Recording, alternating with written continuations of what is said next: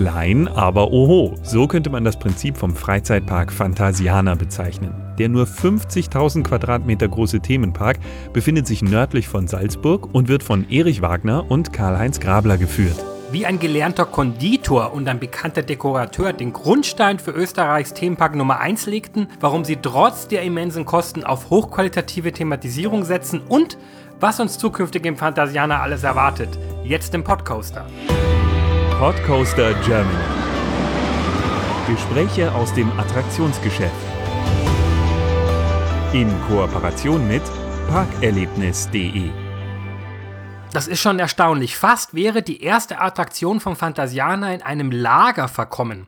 Doch die weise Voraussicht von zwei Geschäftsleuten führte letztendlich zu einem anderen Ausgang der Geschichte. Ja, heute ist das Phantasiana über seine Landesgrenzen für familiengerechte Unterhaltung und seinen hohen Fokus auf Themenfahrten und Dark Rides bekannt. Mehr als 40 Attraktionen in sieben Themenbereichen sind im Park untergebracht. Als ich dieses Jahr das erste Mal da war, war ich auch echt fasziniert, wie viel auf so eine kleine Fläche passt und wie gut das dann Jahren thematisiert ist. Wie es dazu kam, erzählt uns einer der beiden Seniorchefs, Karl-Heinz Grabler. In ganz kurzer Form, ich war ein ganz bekannter Schaufensterdekorateur und hatte damals vor 30 Jahren die Schaufenster, Märchenschaufenster gemacht zu Weihnachten.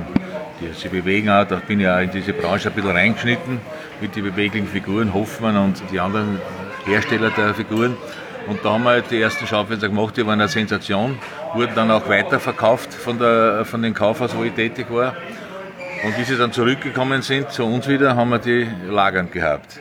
Wir haben dann die nächste Serie wieder gemacht, weil es ein großer Erfolg war, auch ein finanzieller Erfolg für die, für die Firma war. Und dann haben wir die zwischengelagert. Irgendwann ist der Platz dann nicht zu klein war von Lager und da haben wir zwei haben uns ja gekannt, weil wir in der Firma in Nähe waren vom Büro her.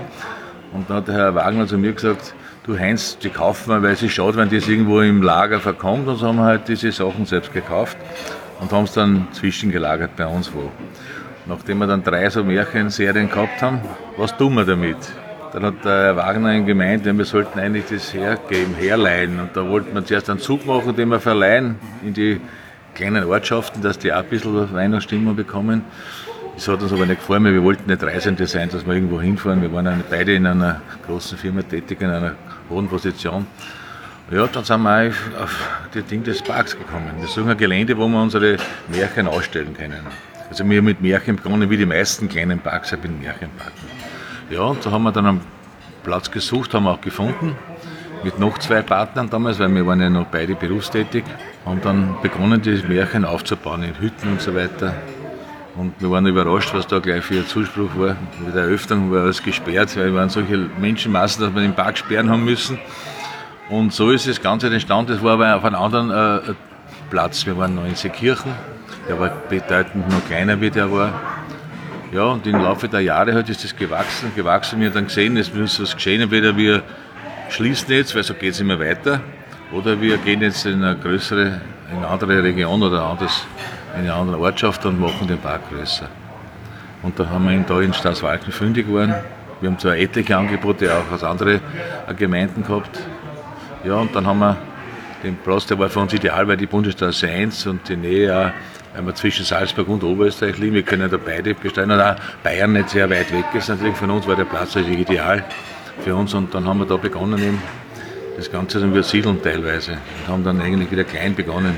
Die Märchen haben wir mitgenommen und äh, ein paar äh, Fahrgeschäfte, die waren noch wie Eisenbahn haben wir gehabt, eine kleine Western-Eisenbahn und, und Trampolinanlagen und so Sachen wir mitnehmen können, die wir dann da aufgebaut haben dann schon dazu gekauft, die Hallen gebaut und so weiter, weil wir gewusst wir müssen, wenn wir größer werden, müssen wir auch die Infrastruktur richten, Toiletten, größere Restaurants und so weiter, die müssen da rein.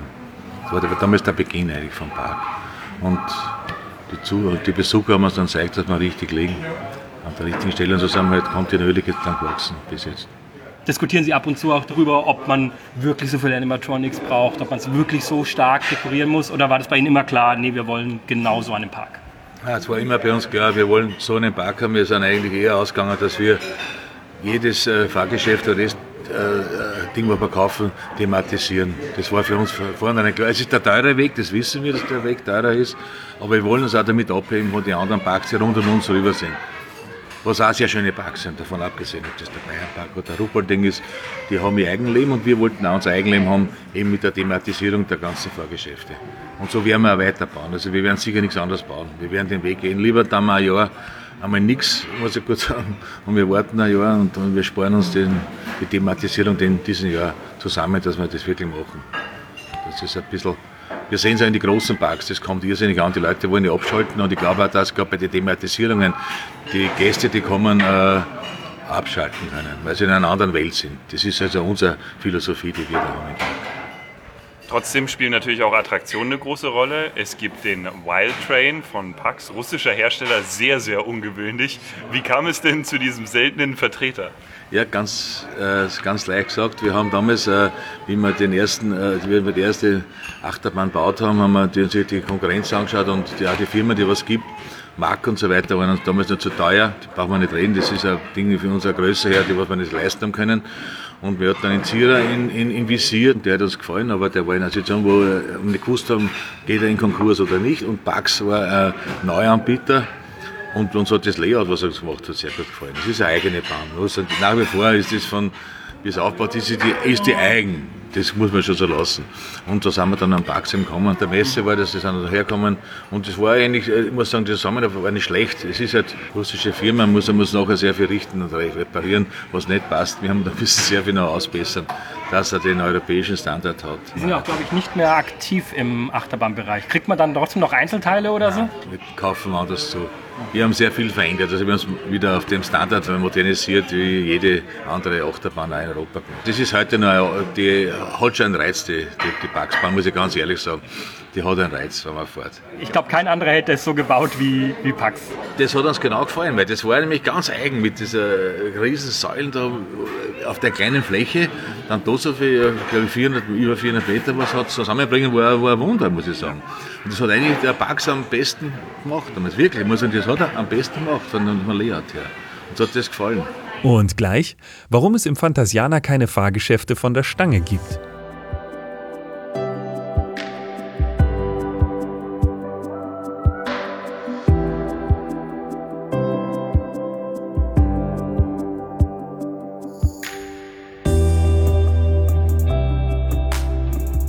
Alle Fahrattraktionen von Phantasiana sind im eigenen Haus entwickelt und damit auch einzigartig. Besonders auffällig wird das beim größten Dark Ride des Parks, Sindbads Abenteuerreise. Warum es beim Fahrgeschäft Schwierigkeiten gab, erklärt uns Geschäftsführer Karl-Heinz Grabler. Ja, das war so, wir haben ja unten eine große Halle gebaut, wir müssen ein zweites Restaurant bauen. Und dem sagen wir so, bauen wir gleich eine größere Halle, wo wir dann immer einen Tag machen. Das ist durchs Wetter bedingt, auch dass wir ein paar Sachen auch Indoor haben.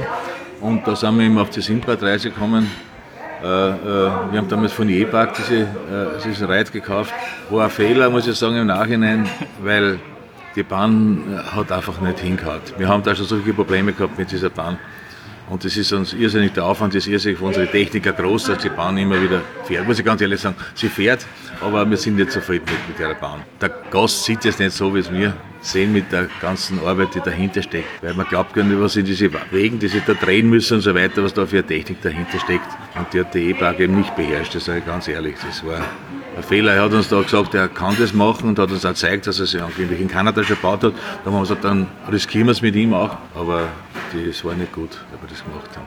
Und die Figuren sind von den Figurenerstellern, ob das der Hoffmann ist oder der Heimer, Heim, Heim Moschen ist, ist ganz verschieden, wo wir die Figuren her haben. Teilweise bauen wir selbst auch. Also wir sind so weit, dass wir sogar selbst bauen können. Figuren. Also das ist bei uns, äh, wir haben so viele gute Techniker bei uns, wirklich. Wir haben ein gutes Team, muss ich ganz ehrlich sagen, wir haben also ein Team, wo so ein kleiner Park wirklich alle Finger abschlecken muss, also solche Leute hat mit so einer Begeisterung dabei sind, das selbst zu bauen und, und das ist auch, wenn man sie, das selbst baut, ist, man sieht, die Leute sind stecken, die stehen hinter diesen ganzen äh, äh Dingen, die man bauen.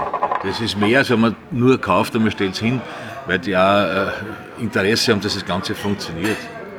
Das ist, nein, also die Ideen kommen, wir sitzen beisammen halt, wenn wir sowas planen im, im Team und jeder gibt halt da seinen Brainstorming, gibt jeder seinen Teil dazu bei und wir suchen uns das Beste aus. Entschieden wird dann schon bei uns. Die letzte Entscheidung machen dann wir. Was kommt denn als erstes? Ich möchte dieses Thema haben, ich möchte diese Geschichte erzählen oder ich möchte den und den Ride haben? Na, schon der Ride ist entscheidend bei uns. Wir tun zuerst entscheiden, was fehlt. Das haben wir in der letzten Zeit gesehen. Uns hat die, die, die Wasserbahn gefehlt, die haben wir braucht. Die Wildwasserbahn, die hat im Park gefehlt. Äh, und auch die anderen Rides, die wir kaufen, die, wir schauen nach, was uns noch fehlt und wollen uns aber ein bisschen abheben von den anderen Parks. Wir wollen nicht gleich sein.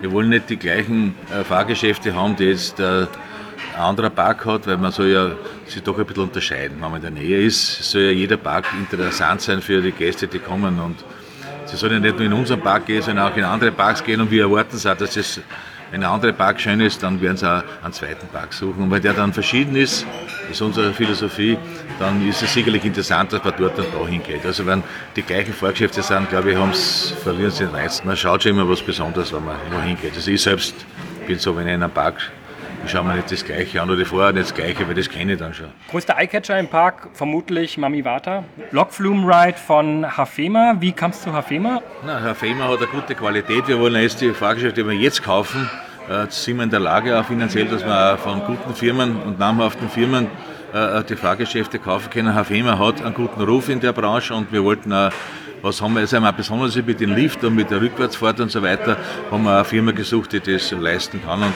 der Herr Fema kann das leisten. Dann waren wir auch bei Herr Fema. Da war der Preis gar nicht so entscheidend für das, also dass ihr die Technik passt, dass wir nicht dauernd Probleme haben mit diesen Fahrgeschäften. Und genauso stand bei Marivata auch immer schon fest, es soll eine aufwendig thematisierte Wasserbahn werden. War von vornherein klar, das wird sowas. Und nachdem da unten der, der Afrika-Bereich schon angeschnitten worden ist mit der Floßfahrt und der Chipfahrt, wollten wir in dem Bereich dann vervollständigen mit, äh, mit der Marivata. Und uns hat, eben, das, uns hat also eine Wasserbahn gefehlt im Park. Schloss Dracula, um noch eine weitere Attraktion zu nennen, ist eher ungewöhnlich im Sinne von, wenn ein Park schon eine Gruselattraktion macht, dann ja eher zum Durchfahren. Hier hat man sich fürs Durchlaufen entschieden. Wie ist denn die Entstehungsgeschichte da? Ja, das haben wir in Amerika, waren wir da in, haben wir eine kleine Reise gemacht, da haben wir eben solche Dinge gesehen, auch, diese Gruselsachen. Die Leute wollen das auch gern. 20 Minuten äh, äh, geht man da durch, wollten die Leute ein bisschen mehr und länger binden an einem Park, dass sie nicht so schnell durchgehen. Und wenn sie dann anstehen und 20 Minuten noch gehen, bleiben sie natürlich länger im Park, was uns natürlich lieber ist. Und äh, Dracula, ich weiß nicht, wie wir das kommen sind, Schloss Dracula es war einfach so eine Idee, da haben wir schon einen Schlosshof und da wollten wir ein neues Schloss bauen und das Schloss Dracula, das eigentlich gut reinpasst. Und ich glaube, das ist uns auch super gelungen. Es ist eine ganz eigene Attraktion, dieses Schloss Dracula. Das ist wirklich toll. Das ist das Schloss Dracula, da haben wir die Geschichte von Dracula nachgebaut. Also vom Film her, wie, wie man schon schreibt, das haben wir da versucht ein bisschen zum Umsetzen.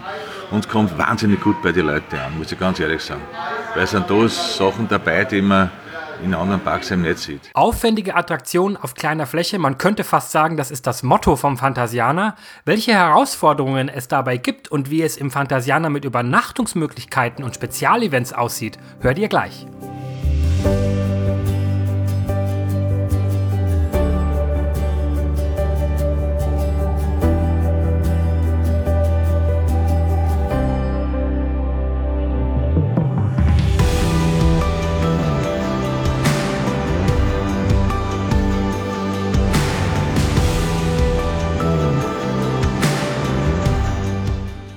Der Park ja flächenmäßig nicht allzu groß. Wie kompliziert ist das denn, gerade bei diesen großen Attraktionen wie jetzt Night Rides Tower, Dracula und natürlich Mami Vata, diese Attraktionen schon flächenmäßig in den Park rein zu integrieren? Gab es da besondere Herausforderungen? Ja, ganz sicher, weil wir haben nie gewusst, wo wir was hinmachen. Es muss ja thematisiert reinpassen in das. Wir wollten ja nicht das irgendwas durcheinander machen.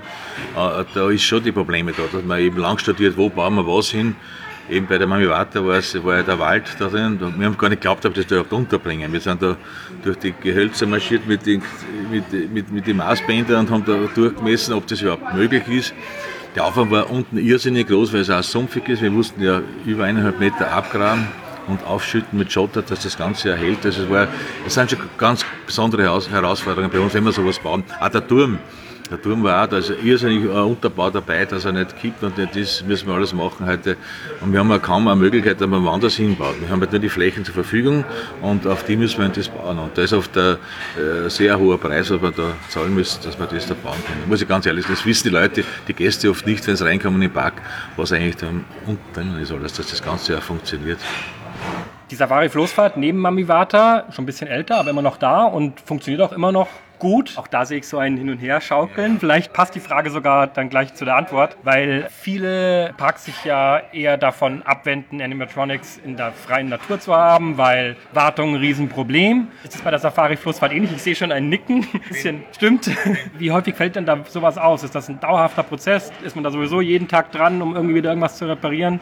Ja, es ist so, dass natürlich alles, was in Freien ist, es ist immer problematisch. Es ist wetterbedingt und wir sind in einer Lage, wo wir Schnee haben, Sonne haben, Hitze haben und da leiden diese ganzen Figuren natürlich extrem unter dieser, unter dieser Witterung. Ja, das ist sehr aufwendig, ich gebe Ihnen hundertprozentig recht und wir planen da unten sicher in Zukunft das Ganze anders zu machen. Aber das wird noch ein bisschen dauern, entweder wird uns irgendwo hineinbauen in das Ganze, dass geschützt sind oder vielleicht lassen wir die weg und machen nur normale Figuren, ohne dass Bewegung dabei ist und wir tun die Figuren eher in einer Tunnel oder in einer Höhle rein, die was sie bewegen, also was die anderen Park machen. Aber es ist, stimmt, was Sie sagen, das ist ein Problem, ein großes mit den Figuren. Und wir haben die vom Phantasialand, wenn Sie vielleicht kennen, die haben uns das damals geschenkt, die Figuren, die haben wir dann was holen müssen und haben es dann unten wieder eingebaut. Älter natürlich natürlich auch wieder problematisch, weil das die ganze Technik schon nicht mehr die neueste ist.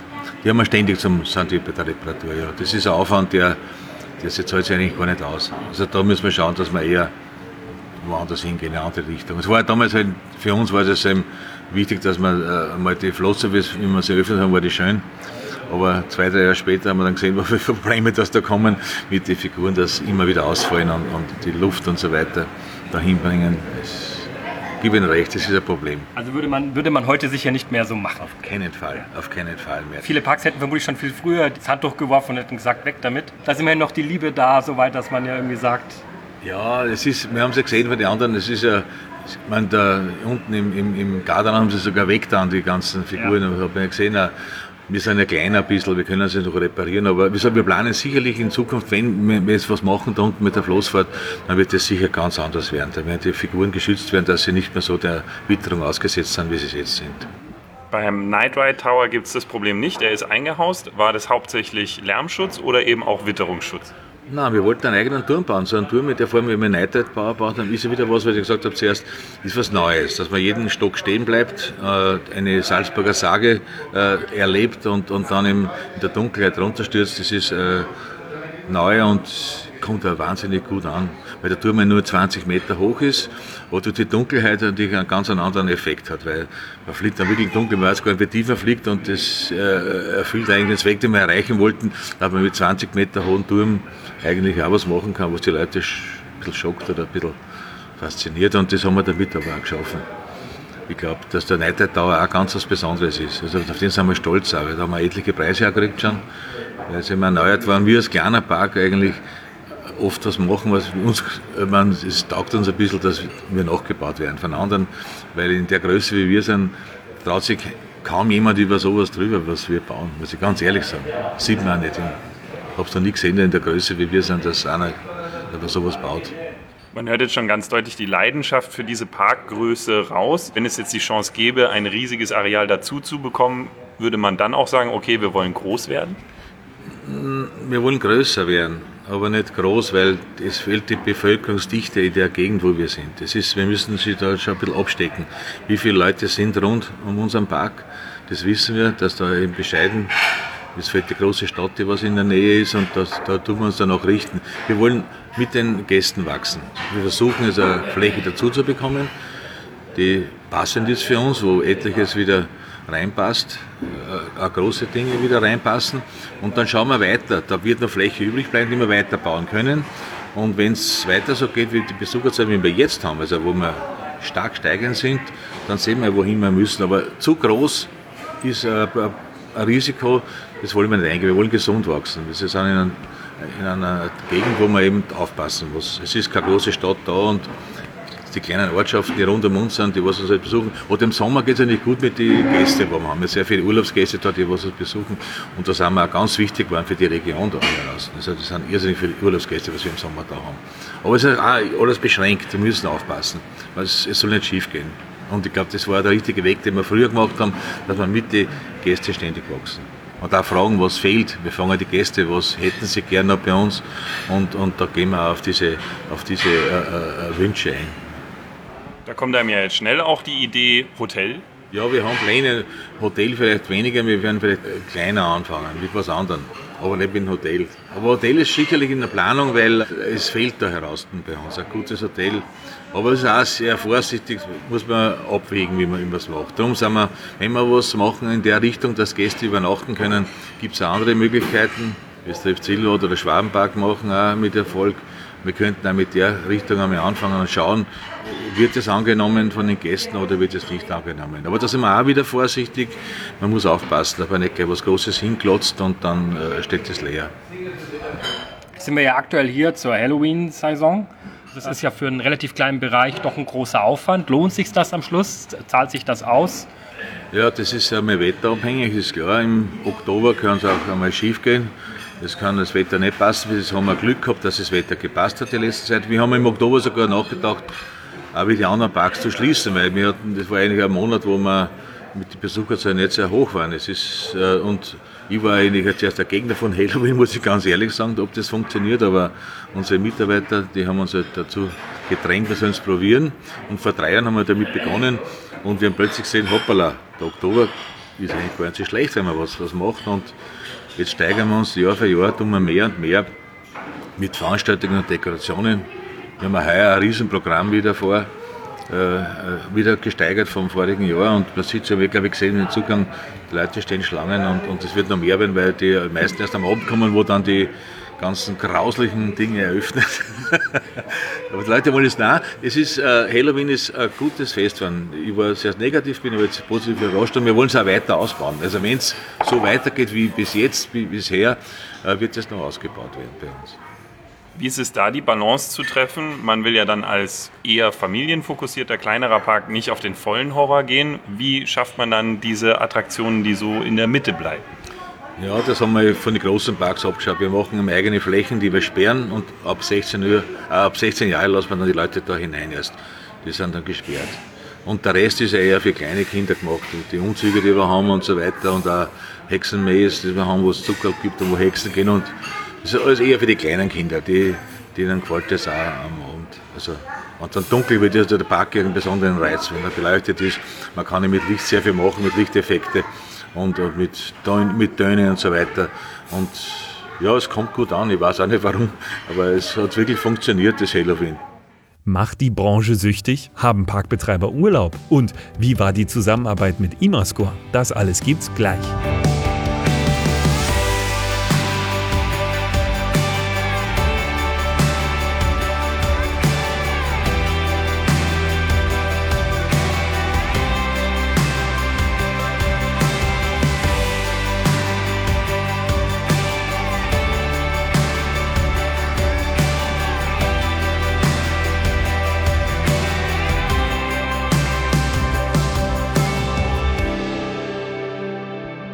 In Folge 10 des Podcoasters haben wir ja schon mit Xaver Willebrand vom Soundtrack-Spezialisten Immerscore über Fantasiana gesprochen. Wie kam denn die Kooperation zwischen Paderborn und Straßwaldchen zustande? Wir haben sie auf der Messe kennengelernt. Wir haben natürlich auch sehr viel auf Facebook gesehen, wenn sie die Musik gemacht haben, haben wir in den anderen Parks die, die, die Musik von ihnen gehört, hat uns irrsinnig gefallen. Wir haben sehr, sehr vorsichtig, weil wir ja klein sind, haben wir versucht, was wird das überhaupt kosten, wenn wir das machen. Und wir haben auch vorgehabt, immer eigene Musik zu machen, die passend ist für die Themen, die was wir haben. Und Immerscore war da eigentlich sehr nett und wir haben sie sofort verstanden. Die waren dann hier im Park und die Musik, die ersten Stücke, die wir dann bekommen haben bei, bei der Mami Wata und so weiter, die haben uns so überzeugt und äh, es hat dann eigentlich gepasst und jetzt sind wir froh, dass wir mit, als Partner von Ihnen sind und Sie mit uns. Ich glaube, wir sind zwar nur kleiner, aber Sie dann sehr gerne mit uns zusammenarbeiten. Es kommt ja die Musik und dann die Leute fragen sogar, wir überlegen sogar, dass wir eine CD äh, äh, machen mit der Musik, weil sehr viele Leute fragen, die die Musik äh, äh, kaufen wollen ist, wir überlegen, jetzt haben wir schon genug Stücke, dass wir, es natürlich äh, sich auszahlen auch. Jetzt haben wir noch zuerst zwei, drei, jetzt haben wir schon sechs oder sieben von ihnen und es wird natürlich mehr werden auch in Zukunft. Wir werden weiterhin mit ihnen zusammenarbeiten. Das sind auch ausgesprochen sympathische Burschen, muss ich sagen. Und die können auch was. Also das, was sie machen, das hat wirklich Hand und Fuß und das hat uns gefallen, weil es junge Leute sind, die sowas machen und, und, und so einen Erfolg haben. Das, da muss man einen Hut davon ziehen. Schauen wir mal in Ihren Alltag. Wie sieht denn ein regulärer, normaler, in Anführungsstrichen, Parktag für Sie aus? Ja, das ist einmal in der Früh, schaut man mal aufs Wetter. Das ist das Erste, was man schaut. Wie ist das Wetter? Und, äh, ja, und dann richtet man sich schon danach. Man sehen, wenn es schön ist, wissen wir, dass sehr viele Leute kommen. Und, und da schaut man schon nach, ob das, hat, ob die, das Personal äh, hier ist überhaupt. Ja, man fängt bald an eigentlich. Es beginnt ja eigentlich schon im Bett, wenn ich munter muss ich ganz ehrlich sagen. Ist der Kopf schon beim Park. Und, und, da tut man sich schon richten, was man heute äh, machen will im Park. Und ob alles passt, ob die Leute kommen, das ist ja auch ein Problem. Wir haben jetzt über 100 Beschäftigte, das ist für so einen Park wie mit einem Field schon. Und da gibt es da Krankenstände und so weiter und da gibt es immer Probleme. Das sind eigentlich die Probleme, die man der Früh hat. Kann man das Restaurant bestücken, kann man die Fahrgeschäfte bestücken, kann man wechseln, Wechselbetrieb und so weiter. Das ist nicht so leicht. Also das ist das Schwierigste eigentlich, weil wir ja jedes Jahr, nachdem wir ja 500 geschlossen haben, dann immer wieder neue Leute aufnehmen müssen. Und das ist auch ein Problem, was ein Park eigentlich hat. Ich glaube nicht nur wir, sondern auch die anderen Parks, die, die nicht das ganze Jahr offen haben, äh, die haben die Probleme, dass sie mit einem Teil, also neue Leute haben. Wir haben Glück, dass wir sehr viel äh, gleichbleibende Leute haben, die jedes Jahr zu uns kommen. Das ist in Restaurants so. Die arbeiten im Winter auf Saison, kommen dann im Sommer zu uns. Aber auch bei den Fahrgeschäften haben wir auch sehr viele Ältere, die keinen Job gefunden mehr haben oder nicht genommen worden sind. Die nehmen wir sehr gerne bei uns auf, das sind ja irrsinnig nette Leute und äh, ja, Problem ist Personal, ich sage es ganz offen und, und ehrlich. Wenn die Vorgeschäft nicht geht und das erfährt man, dann kommen die Schweißbirnen raus und man weiß, es ist schön, jetzt kommen viele Leute und es geht irgendwas nicht. Meistens am Wochenende, wo man dann keine Ersatzteile kriegt, das ist das nächste Problem. Dann ist man plötzlich nervös oder der ganze Betrieb ist nervös, die was damit zu tun haben. Aber wir schaffen es immer wieder. Ich muss sagen, wir haben wirklich Leute, die das, die das hinbringen, ganz egal, sogar am Samstag, Sonntag oft Ersatzteile zu bekommen, wenn wir es nicht selbst lagert haben. Ja, der Ablauf ist so. Und dann, wenn natürlich die Leute, die, die Gäste reinkommen, dann freut man sich, wenn, sie vor der Kasse stehen. Dann hofft man halt, dass, dass auch zufriedene Gäste sind. Wir wollen zufriedene Gäste haben. Das ist das Entscheidende. Gibt es ab und zu auch den Impuls, heute Mittag möchte ich mal wieder das und das fahren? Niemand mehr bei mir. Niemand mehr bei mir. ich bin schon zu alt dafür. Das habe ich früher gehabt, das stimmt schon. Wie ich noch ein bisschen jünger, aber ich bin jetzt 71, da hat man nicht mehr das Bedürfnis, so viel zu fahren. Ich schaue gern zu. Ganz ehrlich, also ich schaue die Leute zu, wenn sie jubeln und, und schreien und das, das begeistert mich persönlich. Meine Frau fährt gerne damit, weil sie ganz ehrlich, die ist jünger und die, die ist immer unterwegs. Die freut sich, wenn sie mit irgendwas fahren kann. Aber ich schaue lieber zu. Thema Urlaub. Ist Urlaub denkbar während des Parkbetriebs? In der Vorsaison sicher, Hauptsaison fast nicht, muss ich sagen. Und bei uns ist Urlaub immer auch verbunden mit anderen Parks zu besichtigen. Das ist bei uns, das ist eine Sucht geworden, leider Gottes. Wir schauen immer, wenn wir was an. Ich erwische mich immer wieder heute immer, na 14 Tage einmal nichts oder eine Woche einmal keinen Park, nur ruhen. Aber kaum bin ich dort im Ort, bin ich bei einem Handy und schaue, ist in der, was in der Nähe, was interessant wäre. Und dann sind wir schon wieder unterwegs und schauen wieder. Es ist leider eine Sucht. Man glaubt es, man wird süchtig danach. Wir führen heuer wieder nach Orlando und ich freue mich direkt drauf. Da wieder, jetzt war jetzt drei, vier Jahre nicht mehr, mehr drüben.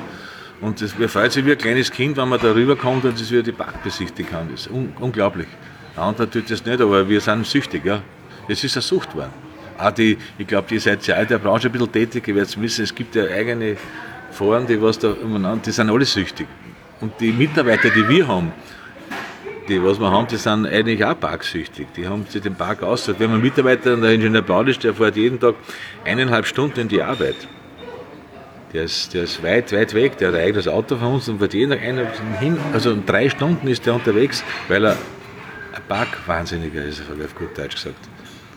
Das Aber das macht die Branche halt vielleicht auch aus. Ich meine, das ist der Grund, warum wir den Podcast machen, weil wir sagen, wir wollen die Leute hinter den Kulissen zeigen, weil da so viel Herzblut drinsteckt. Es ist, man hat irrsinnige Freude. Der Herr Wagner weiß, wenn wir was bauen und das wird, es entsteht, also das Entstehen von den ganzen Dingen, die wir zuerst geplant haben und dann wird sie bei uns auch ein Modell gebaut. Sind wir schon vom Modell so begeistert, dass wir ständig davor sitzen und schauen und schauen und schauen. Und wenn es dann entsteht, es ist jeden Tag so viel Freude, das kann man gar nicht mit, das ist so viel Glückgefühl, was man da dabei hat, wenn man das sieht, wann die Berge wachsen und dann die ersten äh, Schienen aufgebaut werden und das Ganze wird, das glaubt man gar nicht. Wenn es dann fertig ist, ist man stolz, dass man das gemacht hat. Und eigentlich ist man in voller Erwartung, was werden die Gäste sagen. Jetzt hat man sich so viel bemüht, dass das ja passt und wenn dann die Leute auch glücklich sind, uns auf die Schulter klopfen, gratulieren und wenn die ersten Sachen auf Facebook hören, sind begeistert, dann ist man einfach so glücklich, das kann man gar nicht beschreiben. Das ist wirklich, ich sage, wir sind die Parkbesitzer, es leider Gottes gibt es immer wenig Familien, die das haben, es wird immer mehr in, in diese großen eben der Family Park tut uns ein bisschen weh, dass die Familie Müller ausgestiegen ist und so weiter und jetzt wieder in einen Großkonzern übergegangen ist. Äh, äh, die, was die Familienbetriebe sind, die sind, glaube ich, alle gleich. Die sind alle ein bisschen nadisch auf sowas. Glaube ich. Wir sind es jetzt. Sich zu vergrößern ist für viele Parks kein einfaches Unterfangen. Wie der Park seine Zukunft plant und ob das benachbarte Schwimmbad dabei noch eine Rolle spielt, das erfahrt ihr gleich.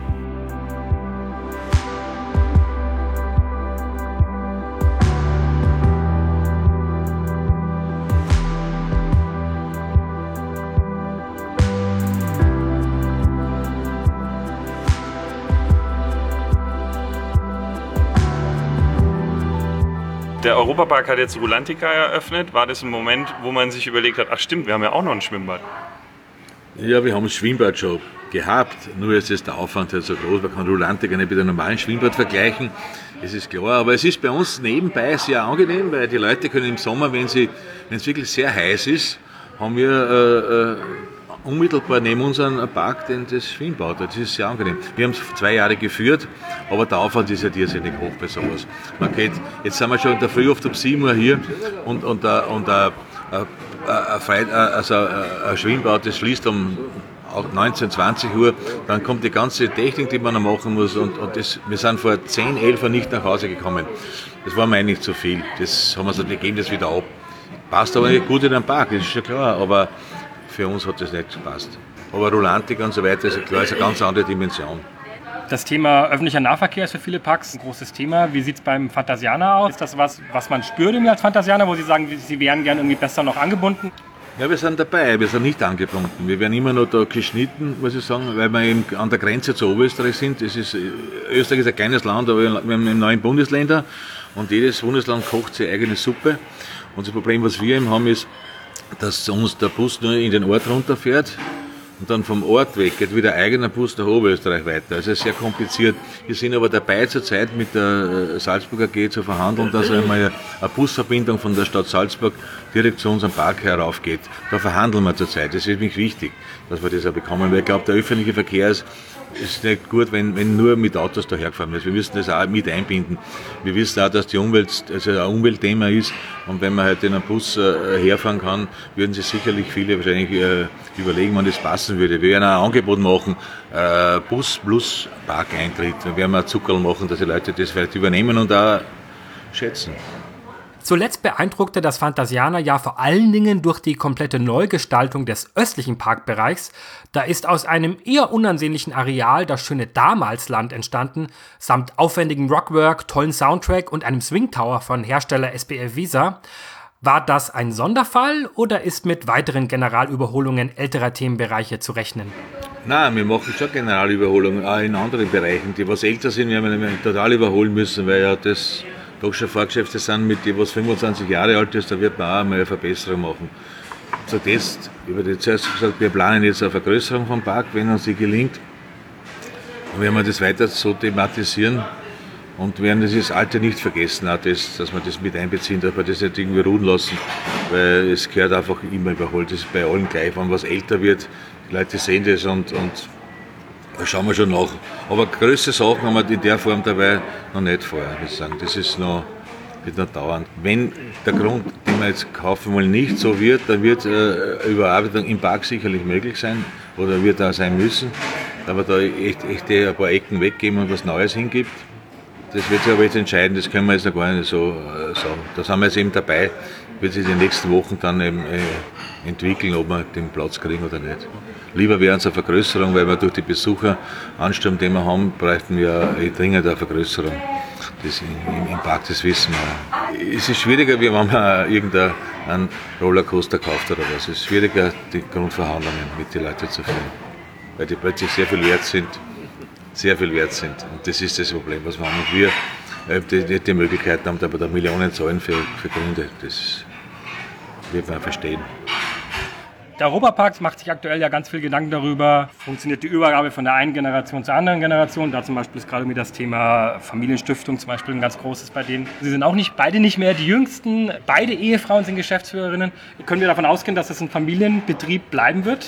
Ja, mit Sicherheit. Wir wollen ja, dass das der Park weitergeführt wird und auch die Zukunft, nachdem wir die Grunde kaufen wollen, ist ja für die Zukunft gesorgt. Wir haben, wie gesagt, jetzt die Damen haben das übernommen, die sind, die sind jünger wie mir. Wir führen den Park jetzt schon sehr, sehr gut. Wir dann nur mehr beobachten, wir zwei, schauen, was das alles passt und können unsere Erfahrungen einbringen, aber wir sind stolz, dass die es eigentlich äh, sehr gut schon machen. Also das muss ich sagen, das klappt also ganz, äh, es funktioniert total, es geht über wie äh, äh, äh Rad eigentlich. Und ich glaube, dass das auch funktionieren wird. Wir wollen ein Familienbetrieb bleiben. Das ist bei uns wichtig und vor allem sind die Damen auch mit Begeisterung dabei, genauso wie mir, was auch für uns sehr, sehr, sehr wichtig war, dass man nicht das im Park irgendjemandem übergibt, der dann wenig Interesse hat oder nur mal das Geld rausnimmt. Das soll nicht sein. Wir geben ja alles rein in den Park. Uns ist das wurscht. Also wenn wir was verdienen, dann stecken wir jeden, jeden Euro wieder zurück in, in, in die Firma hinein, in Verbesserungen, oder Vergrößerungen und, und so weiter. Das ist Ziel. Aber es wird so bleiben, dass die Familie weitergeht. Ich glaube, das Phantasiana hat auch bald das 25-Jährige in zwei Jahren. Können Sie jetzt so ein bisschen Ausblick geben, so wo die Reise hingeht? Ja, da gibt es zwei Varianten. Wir wollen uns einmal vergrößern. Wenn das uns gelingt mit dem Grund, dann werden wir oben was Tolles bauen. Das habe ich schon, glaube ich, ganz kurz angekündigt. Wollen wir aber noch nichts dazu sagen, weil das eine Überraschung werden. Es wird ja was Neues, es wird ein Neues dabei sein was es noch nicht gibt in Europa, wo man sagt, mit großen Parks ein bisschen messen können. Und äh, das ist die erste Variante, die wir am liebsten haben, dass wir uns auch äh, flächenmäßig vergrößern. Wenn das nicht geht, dann haben wir auch im Park intern, wie wir jetzt gesprochen haben, was vor, äh, zu unserem 25-jährigen Jubiläum oder 30-jährigen, weil wir waren ja fünf Jahre in einem anderen Bereich. Äh, dann haben wir intern im Park auch etwas Großes vor. Also was, man, was noch möglich ist in dem Park was auch, aber da wollen wir auch dazu noch nichts sagen eigentlich. Das haben wir jetzt in der Planung und wir werden es sicherlich dann bald sagen. Wenn, sobald wir jetzt den Grund haben, werden wir auch rausgehen mit den Sachen, dass die Leute wissen, was, was kommt. Aber das wird was Tolles werden wieder und eben wieder mit sehr viel Kulissenbau und so weiter. Also das wird wieder was werden, wo man nicht nur was hinstellen, sondern wo wir auch rundherum schauen, dass das Ganze ins, reinpasst in den, in den Park. Das sind zwei ganz verschiedene Varianten. Das oben ist ja ganz was Großes, innen auch, aber eben nicht in der Dimension, wo wir uns das äh, wünschen würden. Aber für den Park ist für die Zukunft auch die zweite Variante sehr, sehr wichtig, die wir machen wollten, weil es wieder wieder ein Schritt äh, vorwärts werden. Vielen Super. herzlichen Dank. Herzlichen Dank. Und jetzt seid ihr dran. Schreibt uns, was ihr zu dem Thema denkt. Hinterlasst einen Kommentar auf pod.coaster.de oder parkerlebnis.de oder schreibt uns eine Mail an post.coaster.de. Um keine Folge zu verpassen, abonniert den Podcoaster auf einer Plattform eurer Wahl. Und ihr könnt unsere Arbeit ganz einfach unterstützen, teilt und bewertet unseren Podcast. Der Podcoaster wird produziert von Sebastian Grünwald und Hans Pieper. Kooperationspartner ist parkerlebnis.de. Weitere Informationen auf pod.coaster.de und auf parkerlebnis.de/podcoaster. Wir hören uns.